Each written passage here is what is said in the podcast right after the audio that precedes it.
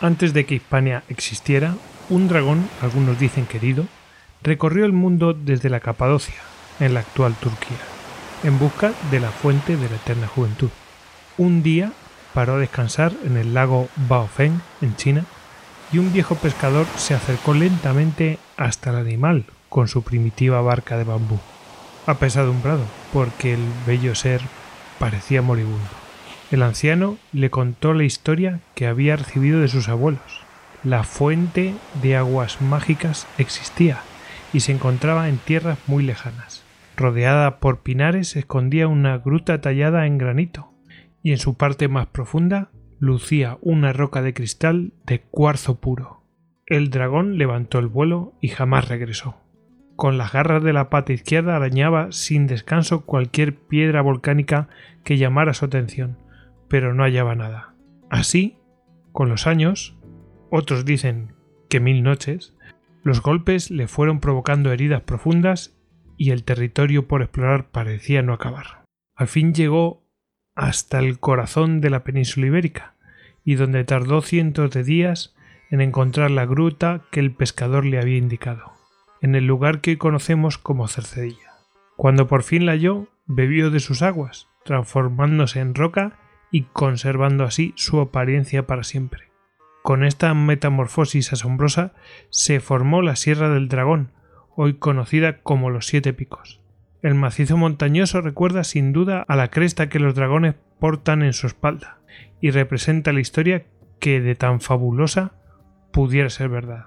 Todo aquel que se atreva a buscar la fuente mágica en Cercedilla debe saber que, al igual que el dragón, conservará su juventud gracias a la transformación en piedra, un precio muy alto que no todo el mundo está dispuesto a pagar.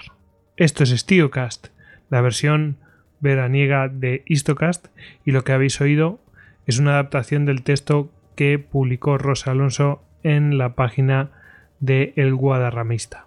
Bueno, es una leyenda muy bonita que pues viene a decir eh, que los siete picos, bueno, en realidad es un dragón que se convirtió en piedra, ¿no? Bueno, es una bella leyenda que ha vuelto a tener eco en 2013 a realizar eh, unas labores de restauración en la bóveda de la iglesia de Nuestra Señora de la Asunción en Robledo de Chabela y descubrir que había 80 dragones pintados eh, de hace, bueno, esas pinturas de hace unos 500 años, finales del siglo XV, principios del siglo XVI.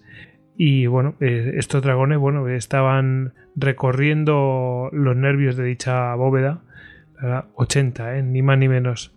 Se, se piensa que bueno, eran eh, por entonces podían resultar protectores o bien representar el mal.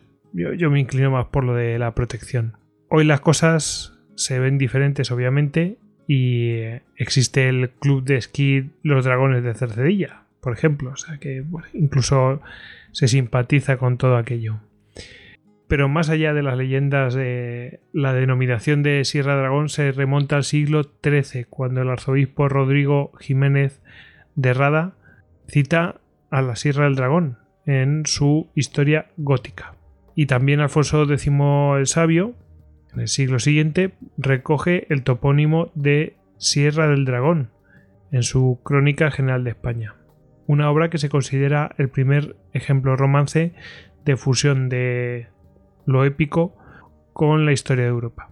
El análisis de la descripción eh, que dan estos dos autores ha hecho concluir a estudiosos como Julio Vilas que Rodrigo y Alfonso pues aluden a Siete Picos, una porción de la Sierra de Guadarrama cuyo perfil no debió resultar difícil que convirtiera en el espinazo eh, de este fabuloso animal. Así que durante buena parte de la Edad Media, debido a la silueta del monte de siete picos, a la Sierra de Guadarrama se la conoció como Sierra del Dragón. Y lo que me pregunto yo es, ¿por qué no nos quedamos con la Sierra del Dragón?